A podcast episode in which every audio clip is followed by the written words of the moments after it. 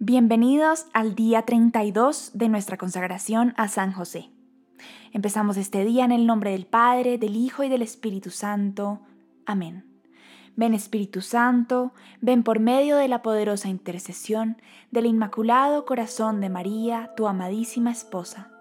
Ven Espíritu Santo, habita en nuestros corazones y enséñanos todo lo que nos quieras regalar en este día. Lectura del día 32 protector de la Santa Iglesia, ruega por nosotros. La Iglesia invoca a San José como su patrono y protector por su inquebrantable confianza en aquel a quien Cristo quiso confiar el cuidado y la protección de su propia niñez humana y frágil. Desde el cielo continuará realizando su tarea protectora para guiar y defender el cuerpo místico de Cristo, que es débil y que siempre está bajo ataque en riesgo constante. La Iglesia necesita la protección de San José. Conforme a los designios de la providencia, la Iglesia siempre ha necesitado su protección, pero hoy en día la necesita más que nunca. La Iglesia está siendo atacada por aquellos que están fuera, Satanás y el mundo, y por los que están dentro, muchos de sus propios hijos. Tristemente, la Iglesia también tiene que ser protegida de sacerdotes y obispos heterodoxos y espiritualmente débiles. El 29 de junio de 1972, el Santo Papa Pablo VI afirmó que el humo de Satanás ha entrado a la Iglesia, y estaba en lo correcto. La Iglesia está hecha un desastre el humo de Satanás ha infiltrado incluso los niveles más altos de la jerarquía. La única forma de eliminar ese humo y hacer que la iglesia vuelva a ser tan hermosa como era es mediante el arrepentimiento y el retorno al orden. No hay otra manera. Jesús nunca prometió que todos los que estuviesen en la iglesia serían santos. La cizaña y el trigo siempre crecen juntos. La iglesia en su esencia es santa porque es la esposa de Cristo. Pero hay muchos miembros de la iglesia que no son santos y que estropean la belleza de la esposa de Cristo por sus acciones pecaminosas y criminales. En el tiempo de Dios, la cizaña y el trigo serán separados. Nuestro papel es mantenernos cerca de San José y de esta forma seremos trigo y no cizaña. Para ser fieles y humildes colaboradores del plan divino en nuestra vida, necesitamos, además de la protección de la Virgen María, la protección de San José, poderoso intercesor. San José protege a la iglesia.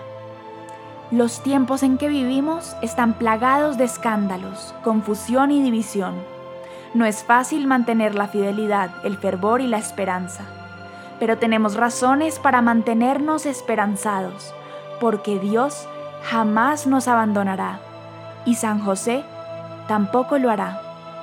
Él sabe lo que está pasando en la iglesia y quiere corregirlo. San José es siempre del director del coro que entona la canción, pero a veces permite algunas notas desafinadas. En la iglesia contemporánea hay muchas notas fueras de tono, pero no abandones el barco. A su debido tiempo, el Padre Celestial les pondrá fin y veremos nuevamente la gloria de la iglesia. Todo está en manos de la divina providencia. Hay que confiar. En México, en los tiempos de la persecución de la iglesia, el beato Miguel Pro recurrió a San José pidiendo su ayuda. Su primer misa la había celebrado en un altar de San José. Más tarde, daría su vida como mártir entre una tropa de fusilamiento llevando un crucifijo en una mano, el rosario en la otra y a San José en su corazón. El Beato Miguel nos ofrece palabras de consuelo para los tiempos difíciles que vivimos. Él afirma, el esplendor de la resurrección de la iglesia ya está en camino porque ahora la niebla de la pasión de la iglesia está en su punto más alto. Sosténganse fuertemente de Jesús, María y José. Ellos están con nosotros. Confíen en la divina providencia. Cordero de Dios, que quitas los pecados del mundo, perdónanos Señor Cordero de Dios, que quitas los pecados del mundo, ten misericordia de nosotros. Letanía de San José. Señor, ten piedad de nosotros. Cristo, ten piedad de nosotros. Señor, ten piedad de nosotros. Cristo, óyenos. Cristo, escúchanos. Dios, Padre Celestial, ten misericordia de nosotros.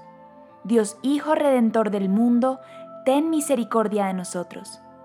Dios Espíritu Santo, ten misericordia de nosotros. Santísima Trinidad, un solo Dios, ten misericordia de nosotros. Santa María, ruega por nosotros. San José, ruega por nosotros. Noble retoño de David, ruega por nosotros. Luz de los patriarcas, ruega por nosotros. Esposo de la Madre de Dios, ruega por nosotros. Casto guardián de la Virgen, ruega por nosotros. Padre nutricio del Hijo de Dios, ruega por nosotros. Ferviente defensor de Cristo, ruega por nosotros. Jefe de la Sagrada Familia, ruega por nosotros. José Justísimo, ruega por nosotros. José Castísimo, ruega por nosotros. José Prudentísimo, ruega por nosotros. José Valientísimo, ruega por nosotros. José Obedientísimo, ruega por nosotros. José Fidelísimo, ruega por nosotros. Espejo de paciencia, ruega por nosotros. Amante de la pobreza, ruega por nosotros.